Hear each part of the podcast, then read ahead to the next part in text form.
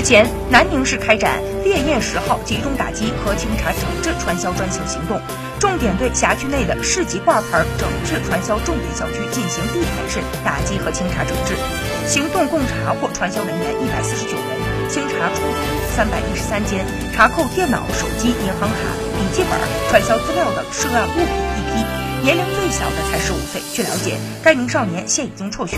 在对传销这一违法行为尚无任何认知的情况之下，跟随其母亲远离家乡，从事相关涉传活动。目前，该母子二人已经被执法人员带回进行后续审讯。